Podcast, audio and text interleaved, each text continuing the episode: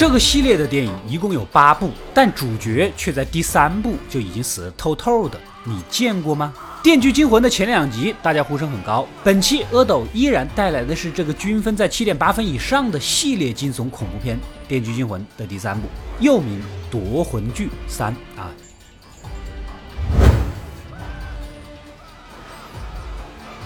故事紧接上一集，数据是个濒死的癌症患者，但他看到这个世界啊太多的不公，看到了太多的人不珍惜生命，挥霍生命，于是冒出了一个大胆的想法，用死亡游戏来教会这些人生命的可贵。被他选中的人无一例外都是现实生活中罪有应得之辈。眼前的这个呢，一生都在犯罪，不是在牢狱，就是在去牢狱的路上。既然如此，那么就给他一次彻底的解放。在规定的时间里，如果不拉掉身上的铁环，离开屋子，整个房间就会爆炸。最终，这位犯罪大哥被炸成了碎片。上一集里，警官的女搭档接手了数据的案子，然而没几天，他也被戴着猪面具的神秘人绑到了隐秘的角落。此时，熟悉的玩偶录像再次出现，这。就是数据的标志了。眼前有一大杯硫酸，里面有逃脱的钥匙。如果想活命，就必须把手伸进去拿钥匙。如若不然，机关就会把女警察的肋骨全部拉开。然而，虽然女警察忍着疼痛捞出了钥匙，也解开了锁链，但根本就不是唯一的锁。这是个必死的局，最终痛苦的死去。另一边，连恩原本是个优秀的医生，但最近呢，过得有点浑浑噩噩的，一直都不在状态。也被猪面人掳到了神秘的地方。这个猪面人正是数据的第一个门徒，也就是前面曾经的受害者阿曼达。原来呀，数据现在已经奄奄一息了。掳女医生过来是为了保证数据的命，如果他心跳停止或者离开这里超过一定的距离，锁在连恩医生头上的项圈就会爆炸。这就是炸药版的血滴子啊，死状会非常之惨。当然了，连恩医生也不是无辜，他原本有大好的前程、美好的生活，但是却婚内出轨，不管孩子，甚至对待自己的病人也很懈怠。所以，数据要跟他玩一个游戏。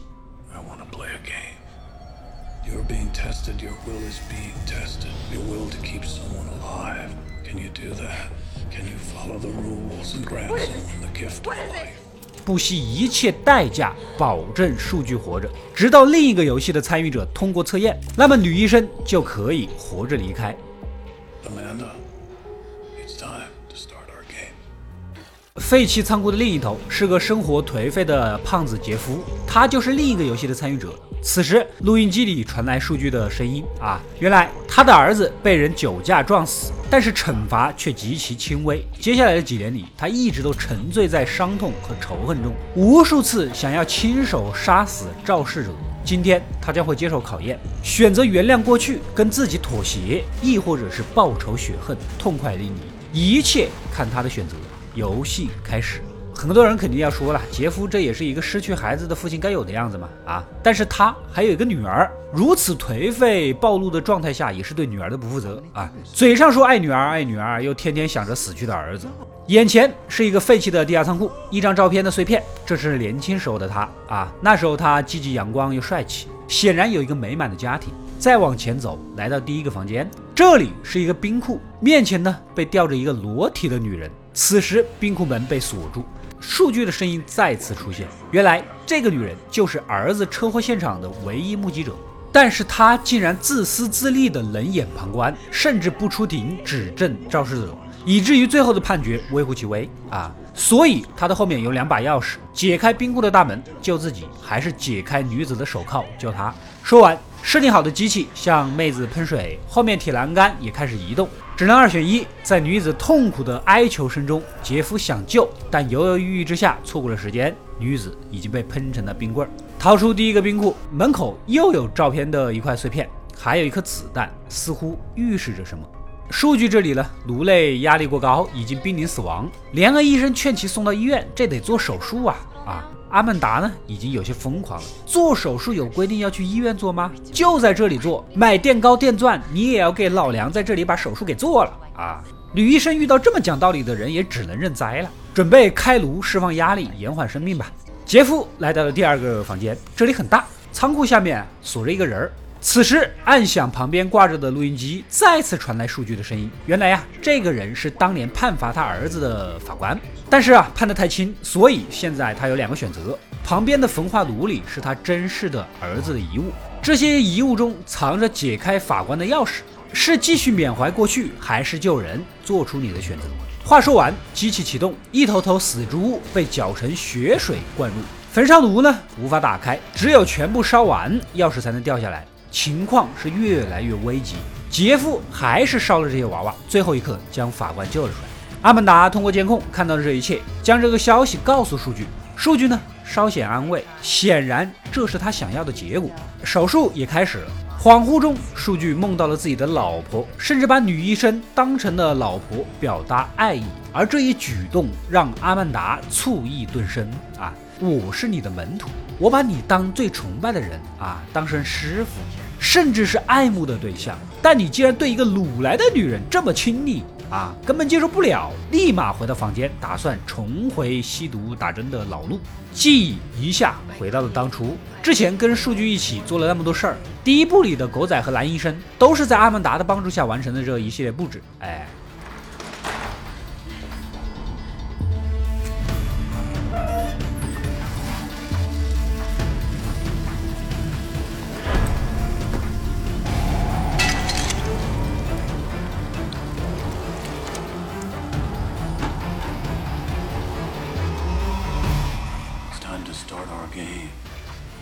据呢，将延缓心跳的药剂打入体内，然后趴在血泊中，让其看起来啊像个死人。回到现在，打完针，心情也舒畅了。阿曼达抱着数据一顿亲昵，转头呢就想一枪打死女医生，仿佛是打死情敌一般，被数据果断的阻止了。视角回到杰夫这里。第三个地点的门口依然放了个盒子，是女儿的照片，下面呢是个弹夹。房间的里面有个黑人小伙被绑在机关上，原来呀，他就是当年撞死杰夫儿子的肇事者。绑着小伙的机器叫做人体扭转机，如果不及时救人，小伙的上下身子啊、手臂、大腿全部会扭成麻花。而旁边一个防弹玻璃盒子里有钥匙，钥匙的后面是一把上膛的猎枪。钥匙直接连接猎枪的扳机，如果拿钥匙的时候稍不留神，伸手进去的人就会被打死，毫无逃脱的可能性。录音说完，机器就开始启动了。看着这个玩意儿，如果我没有猜错，这个机器就是网上特别流行的开龙脊的专用设备吧？啊，法官呢想救人，摸了一下钥匙呢，就有点怂，拉着杰夫说：“你得救他。”然后就跑到旁边去扒机器，这就是我们常见到的典型的做做样子、出工不出力呀。就在哭喊声中，男主看清了结构，将钥匙解开拿了出来，但是一放绳子呢，枪声作响，枪口前的法官被误伤打中，虽然多活了几分钟，但最后还是死了。回到这里，数据呢跟女医生聊得激动，竟然抓起了对方的手，这一幕让刚进来的阿曼达看到了，立刻犹如即将爆炸的火药桶。不动声色地趁女医生在隔壁，两人就打了起来。然而阿曼达脖子上的项链根本就打不开项圈炸弹，也只能作罢。杰夫第三关已经通过了，数据得到消息，按之前的规矩，只要这个人完成测试，连恩医生就可以离开，他自由了。然而阿曼达彻底的暴走了，根本就不愿意放走医生。数据告诉阿曼达呀，虽然他拿着枪，但决定他生死的人却是眼前的连恩医生。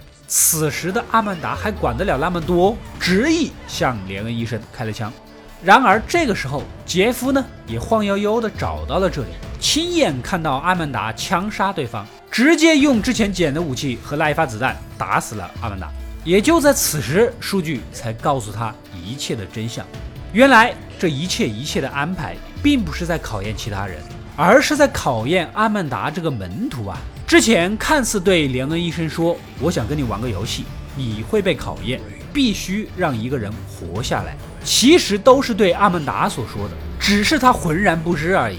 如果阿曼达想要继承数据的衣钵，就必须拥有控制自己情绪的能力，也必须遵守游戏的规则，那就是教会人真正的珍惜生命。要真正给人活命的机会，但是很可惜，阿曼达所做的机关全部都是置人死地的，毫无生机的设定。比如之前被锁住的犯罪男子，大门是被牢牢的焊死的，根本就逃不出去啊。比如女警察，即使钥匙打开了锁，但还是会死。比如第一集里面的狗仔，以及第二部里的男警官，都是阿曼达所杀，亲手剥夺了他们活下去的机会。他根本就是以杀人为乐啊！这不是数据的宗旨。他很失望，甚至于绝望。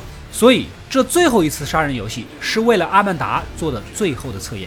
杰夫和连恩医生是一对夫妻，几年前儿子出了车祸，他们的家庭就此散了。女的在外面偷情，男的终日想着复仇，对着唯一的孩子不管不顾。而他刚才所做的一切，就是刺激阿曼达，也是测试他能否让连恩医生活下来。活则测试通过，否则一切结束。这也呼应了数据提到的，必须让一个人活下来，游戏开始。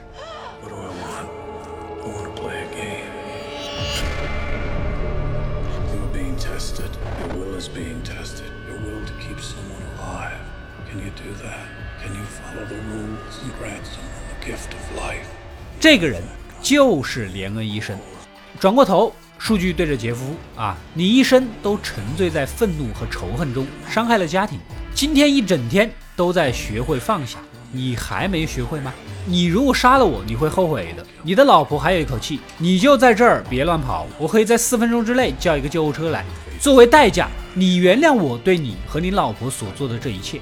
杰夫平静地走到数据的身边，右手轻抚其胸前，果然说了原谅的话。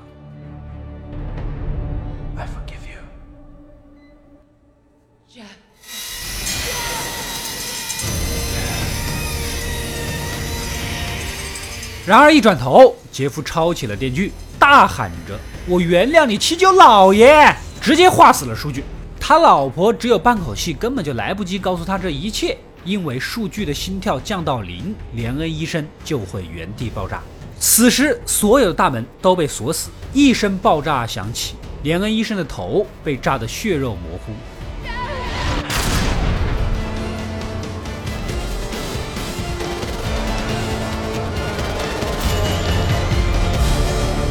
数据临死前扔出了新的录音机，打开依然是数据的留言。当你听到这卷带子的时候，说明你的测试失败了。你从头到脚的愤怒从未改变过，从未有过宽恕之心。现在你将得到惩罚，不仅会失去妻子，而且你的女儿也在某个不为人知的地方，氧气稀薄。而我是唯一知道位置的人。如果你想找到你的女儿，你现在不得不再玩一个游戏。一番话说完，已经崩溃的杰夫发出了更加绝望的嘶吼。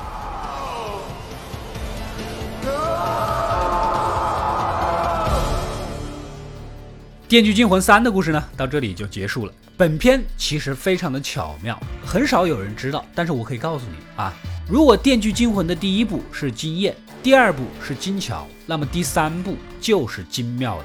为什么这么说呢？啊？前两座的故事基本上是围绕着一个死亡游戏来叙事，而第三部用了三个游戏，其中最隐蔽的暗线却是阿曼达这个数据身边的第一门徒。如果沿用前两座的叙事方式的话，不管这一部做的再好，都会流于平庸。所谓的事不过三，同样的招数用三次，观众绝对会腻，傻子都猜得到结局，那么得分就肯定高不了。所以本作直接用了两个明线和一根暗线来叙事，并且三个人物最后的结果全部汇于一点，妙哉呀！当然呢，光是这点还是不够的，直接放大招，让整个系列的人气绝对主角直接死亡，可以说这是好莱坞电影的大忌啊！好莱坞电影绝对不会让赚钱电影的主角轻易的死亡，这就是精妙之处了。你应该是没有猜到数据会死。你也不会猜到数据是真的死透了，观众一定会好奇这部主角死了，那么后面怎么拍，故事怎么继续？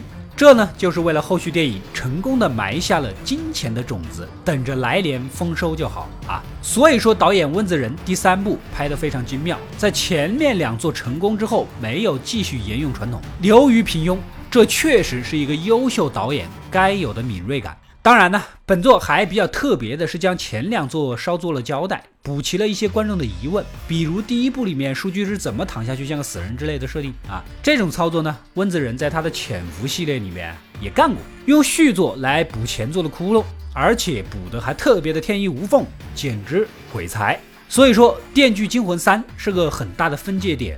它的重要性仅次于第一部，虽然评分不及前两座高，但它为后续几部奠定了基础。如果是流于平庸、票房惨败，那么就不可能有后面的四五六七八，甚至于来年即将到来的《电锯惊魂九》也不会有。那么后续的故事，如果大家还想看的话呢，就点赞留言告诉我吧。啊，点赞过六万，继续带来死亡之后的数据如何杀人的故事，那也是很神奇呀。